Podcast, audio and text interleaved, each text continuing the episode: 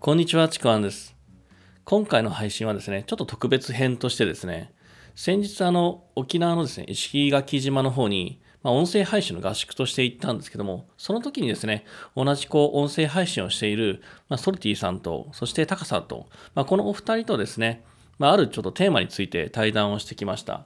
で、その対談のテーマというのがですね、音声配信をして成長したことというテーマをですね、ソルティさんのモデレートのもと、えー対談をしています。で、この対談をですね、一部、二部と分かれてますので、えーまず第一部お送りしますけども、ぜひ聞いていただければなというふうに思います。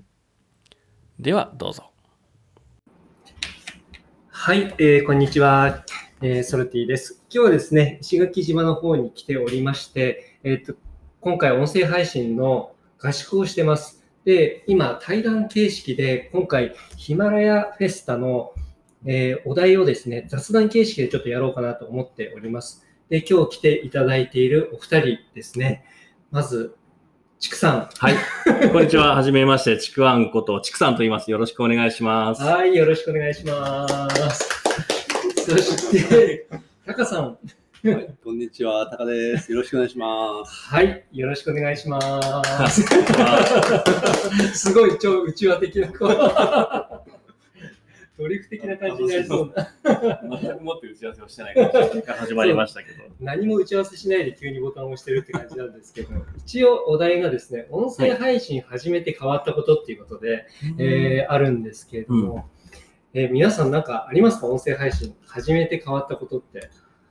そうですね。音僕、音声配信始めて、まあ、大体2ヶ月か、まあ、3ヶ月経たないぐらいなんですけども、うん。で基本的にはこう自分のメルマガ読者さんだったりとか、まあ、あの、Facebook にシェアしてるんですけども、結構ですね、なんだろう、聞いてくれる人が増えたというか、反応してくれる人が増えたんですよね。はいはい。うんこれまで例えばメルマガとかブログで送ってても、あんまし反応がなかった人たちが音声配信することで、あれっていう反応と、で、やってみましたとか、うん、これすごいためになりましたとか、会社でやってみましたっていう結構声が大きくなってきたなと思って、あ、すごい。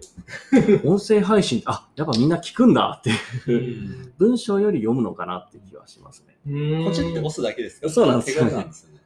なるほど。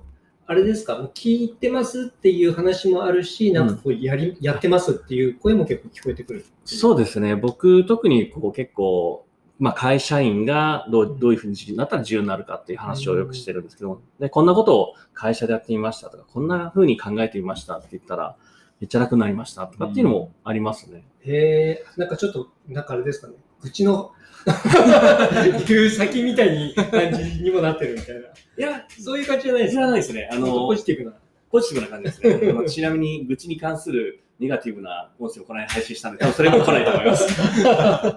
聞きました。なるほど。タカさんはなんかありますか？僕ですか？あの、多分喋るアウトプットエントロピーっていうんですかね。喋、るエントロピーがちょっと下がってきた。ちょっとわかんないですよね。えっと、的確な言葉をアウトプット、言葉でできるようになって文章とはちょっと違うんですよね。アウトプットの回路が。はいはいだからその言葉でのこう喋るアウトプットの回路が開けてきたっていうんですかね。ぼやっとした表現ですかなるほど。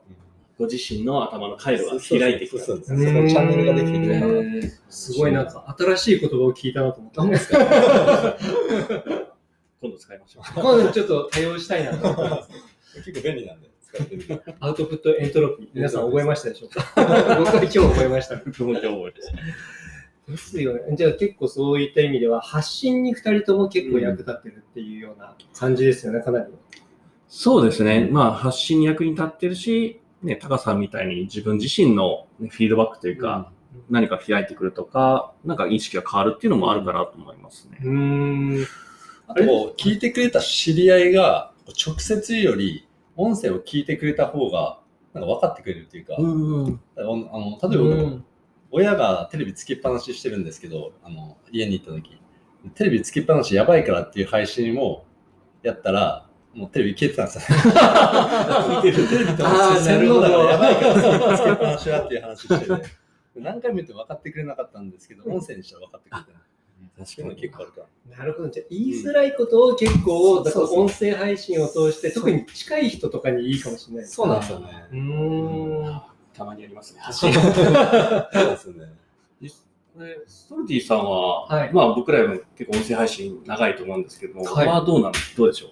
ちょっと聞いてみた僕はですね、なんでしょう？正直、あんまり喋るっていうのは、コロナっていうか、あんまししてなかったじゃないですか。はい。だから、なんかね、えー喋ることによって、なんかあんまりストレスがたまんなくなったうん。って いうのがあって、なんか結構、なんか一日誰とも喋らないみたいなとかって 結構あるじゃないですか。で、なんか喋るようになってから毎日配信してるんで、うん。なんかそういうふうに思ったのって、そういえばないなってことに気づいたんですよ。あで、これなんで気づいたかっていうと、なんか音声配信やってる、まあ、コミュニティシーズっていうコミュニティをやっていて、その中にいる人で、あの地方に移住した人がいるんですけども、その人が、えっと、一日配信をしないと、一回も言葉を発することがなくて、になるようなことがあるっていうことを言っていて、あ、確かにでもそれ場所の問題じゃなくて、うん。僕毎日発信してるから、一応誰かに喋りかけてるっていうところもはい。あって、なんかそれあるなと思って、逆に家族もいないし、なんか地域にもなんか知ってる人がいないとかになると、確かに話すことって、もしかすると僕も引っ越したらないかもなとかうん思って、ー。あそんな効果が。確か言ってましたね。なんかで、なんかその収録をした後に、なんか池原さんも同じこと言ったんですよ、収録の中で。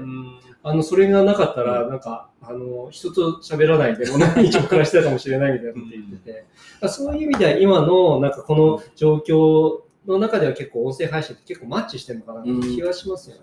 なんか今の話を聞くと、まあ、音声配信って結構やってる側に、やってる側っていうか、一方通行なものじゃな発信じゃないなっていうふうな気がしてきたんですよ。ん今の話を聞いてコミュニケーションなのかなっていう。はい。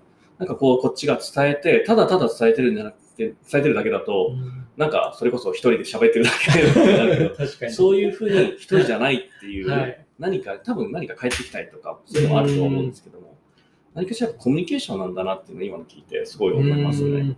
なんかテテキストとかよりこう熱量が伝わりやすいなと思って、温度感とかはい。ってる時のまあ熱量ととかテンションとかはい。伝わりやすいから、テキストよりはなんかこうぬくもりっていうんですかね。ぬくもり、熱量が。ぬくもりって言っちゃいましたけど。そういうのが結構伝わるからいいなと思いますよなんか、確かに。うん。そうですね。うん。だから本当にもうここに人がいるみたいな感覚うん。でテキストってそういうのないじゃないですか、はい。確かに。まあ、情報量が違うっていうのもありますよね。そうただ、情報量っていうと、なんか動画もね、情報量多いですけども、うんなんか動画よりも音声の方がすごい入るもの大きい気はするんですけどうも、ん。ただの情報量の話だけじゃないのかなっていう。確かにそうですね。なんか情報量、なんか YouTube とかだと、その目に逆にこう見るので、なんかそこで結構、うんあの、視覚から来る情報っていうのは結構固定されると思うんですけど、音声だと結構イメージするので、うん。その人に最適化したものを勝手にイメージするっていうか、自分に都合よくイメージしてるのかもしれないし、例えばなんか、タカさんのことを、なんかすごい自分の理想の男性のように、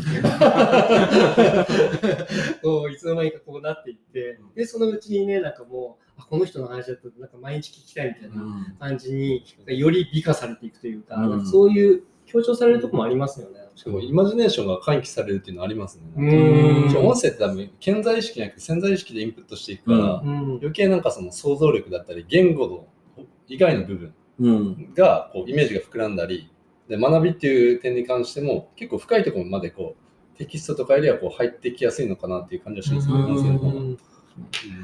確かになんかあの、能力開発、まあ脳の方の力なんですけどはい。の開発では、まあ聴力というか、聴覚うん。を鍛えるとか、うん。そこから学習するっていうのは結構研究で言われてたりしますね。うん。そういうのも関係あるのかなっていう。確かに。なんかあの一時期、洗脳についての番組やってた時あったんですけど、はい。スタンド FM で、うん。やっぱり音と光うん。はすごいその洗脳についての。怪しいですね。大事な要素で、大音量でずっとかけっぱなしにするとか、そういう意味ではその耳から聞くところの洗脳効果っていうのはすごい大きいですよね。そのうち、ソルティさんの音声から光も出てくるんじゃないかな。実装した実装しちゃうああ。確かに。そういうのはあの実装してくださいってお願いをするかもしれない。声と光で。